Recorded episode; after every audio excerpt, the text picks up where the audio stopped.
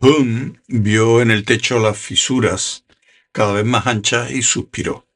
Se llevó dos dedos a la boca y emitió un silbido. Por extraño que pareciera, el sonido auténtico resonó por encima del falso, provocado por el creciente torbellino astral que se formaba en medio de la gran losa octogonal. Le siguió un eco vacío que sonaba como huesos rebotando, y luego le llegó otro ruido que no tenía nada de extraño, los cascos de un caballo al galope. El caballo de batalla de Hrum entró, cruzando un arco que se derrumbaba por momentos, y se detuvo junto a su amo, con las crines azotadas por el vendaval. El bárbaro consiguió ponerse en pie y metió las bolsas del tesoro en una saca que colgaba de la silla. Luego, de un salto, montó sobre la bestia. Agarró a dos flores por el cogote y le cruzó sobre el arzón. Cuando el caballo dio media vuelta, Rincewind saltó a la desesperada y aterrizó detrás de Hrum, que no puso ninguna objeción. El caballo trotó con paso seguro por los túneles, saltando sobre repentinos montones de escombros y esquivando hábilmente las enormes piedras que caían del techo. Mientras se agarraba con toda su fuerza, Rincewind miró a su espada. No era de extrañar que el caballo se moviera con tanta rapidez.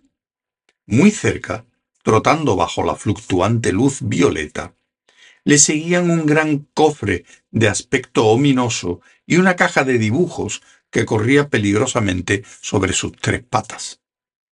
La madera de peral sabio era tan hábil para seguir a su amo donde quiera que fuese que con ella se fabricaban tradicionalmente los tesoros funerarios de los emperadores muertos. Llegaron al exterior un momento antes de que el arco octogonal se derrumbara sobre sí mismo. El sol brillaba ya en el cielo. Tras ellos, una columna de polvo se alzaba mientras el templo se hundía sobre sí mismo, pero no volvieron la vista atrás. Fue una pena, porque Dos Flores podría haber obtenido pinturas poco comunes, hasta para los estándares del mundo disco. Había movimiento entre las ruinas humeantes. Una alfombra verde parecía crecer sobre ellas. Luego botó un roble. Las ramas estallaron como un cohete verdoso y alcanzó una edad venerable incluso antes de que las yemas terminaran de vibrar. Un haya estalló como una seta madura y podrida y cayó formando un polvillo de madera entre sus agresivos retoños. El templo ya estaba medio enterrado en piedras musgosas. Pero el tiempo, que en un principio se lanzara a lo bestia, hacía ahora un trabajo más concienzudo. La hirviente interacción entre magia decadente y entropía en ascenso rugió colina abajo y sobrepasó al veloz caballo, cuyos jinetes, criaturas del tiempo, no notaron nada en absoluto pero azotó el bosque encantado con el látigo de los siglos. Impresionante, ¿eh? señaló una voz junto a la rodilla de Rinswind cuando el caballo saltó un montón de madera putrefacta y hojas caídas. La voz tenía un tono metálico escalofriante. Rinswind bajó la vista hacia la espada Kring. Había dos rubíes incrustados en el pomo. Al mago le dio la impresión de que le miraba. Desde la periferia pantanosa del bosque observaron la batalla entre los árboles y el tiempo, batalla que sólo podía tener un final. En una especie de espectáculo telonero. El número principal se desarrollaba ante ellos y consistía en la muerte de un oso que se había acercado incautamente hasta quedar al alcance del arco de Rum. Rincewind observó a Hrum por encima de su ración de carne grasienta. Comprendió que el Hrum que ejercía como héroe era muy diferente del Hrum bebedor y pendenciero que se pasaba de cuando en cuando por Ankh Morpork. Era cauteloso como un gato, ágil como una pantera y parecía estar mucho más en su elemento. Y he sobrevivido a Bel Shamharoth, pensó Rinswind. Es fantástico. Dos Flores ayudaba al héroe a examinar los tesoros robados del templo. Consistían sobre todo en plata, en la que se habían engarzado desagradables piedras color púrpura. En el montón destacaban muchas representaciones de arañas, pulpos y del octario trepador de las llanuras del eje. Rinswind trató de ignorar la voz chirriante que, que hablaba junto a él. Fue inútil. Luego pertenecía al Bajá de Redurat y representé un importante papel en la batalla del Gran Nef, donde recibí esa pequeña melladura que quizás hayas advertido en mi hoja, cerca del pomo, decía Kring desde su hogar temporal entre la hierba. Algún infiel llevaba un collar de hierro, algo muy poco deportivo, aunque yo era más afilada en aquellos tiempos. Claro, mi amo me utilizaba para cortar pañuelos de seda en el aire y... ¿Te aburro? ¿Eh? Oh, no, no, no, no, en absoluto. Es muy interesante, respondió Rinswind, con los ojos fijos en Hrum. ¿Hasta qué punto se podía confiar en él? Allí estaban en bosques salvajos, salvajes, rodeados de trolls. Enseguida noté que era una persona instruida, siguió Kring. Raramente conozco a gente interesante, y menos desde hace algún tiempo. Lo que de verdad me gustaría es colgar sobre una bonita repisa de chimenea, algún lugar hermoso y tranquilo. En cierta ocasión me pasé dos siglos en el fondo de un lago.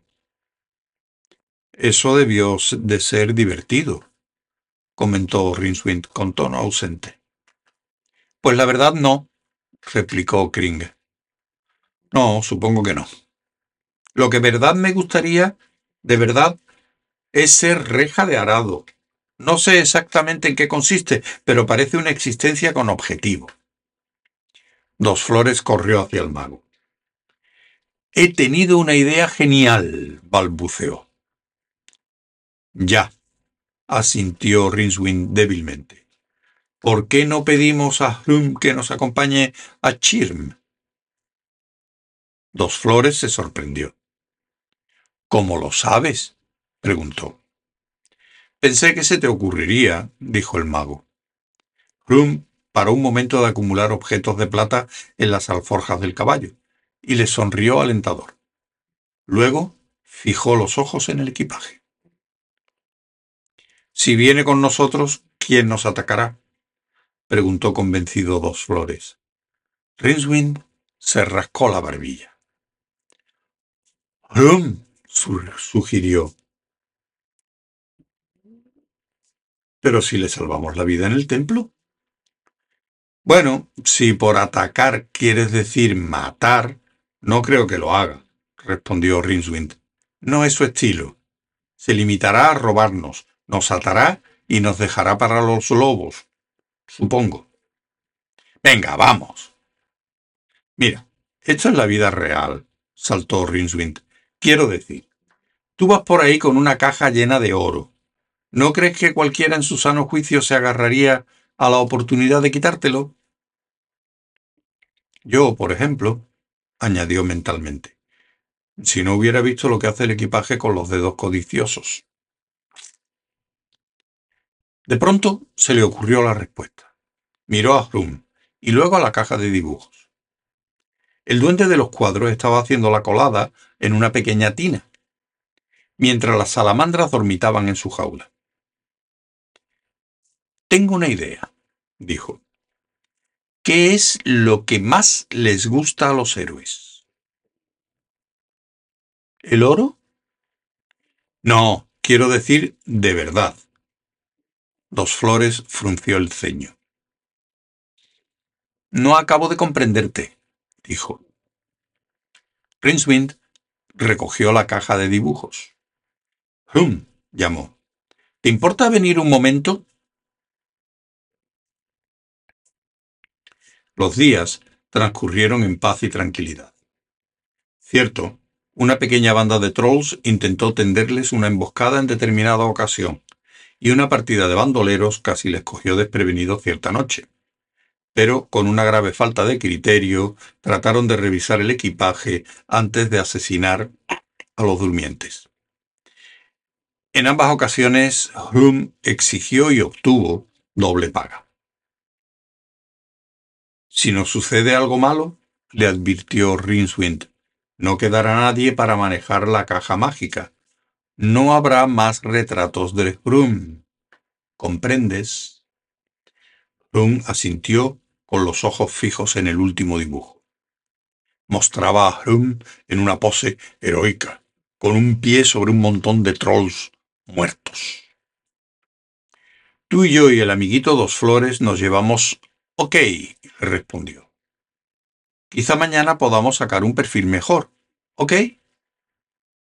Envolvió cuidadosamente el dibujo en una piel de trolí y la metió en sus alforjas, con los otros. Parece que tu sistema funciona, se admiró Dos Flores cuando Brum se adelantó a caballo para examinar el camino. Claro, asintió Rinswind. Lo que más les gusta a los héroes son ellos mismos. Se te da muy bien utilizar la caja de dibujo, ¿sabes? Sí. Entonces, quizás te guste conservar esto. Dos Flores le tendió un cuadro. ¿Qué es? quiso saber Rinswind. Oh, nada, el dibujo que sacaste en el templo. Rinswind lo miró horrorizado. Allí se veía algo bordeado por unos atisbos de tentáculo, algo enorme, calloso, verticilado, con manchas de pócimas y mal enfocado. Un pulgar. Es la historia de mi vida, dijo con cansancio.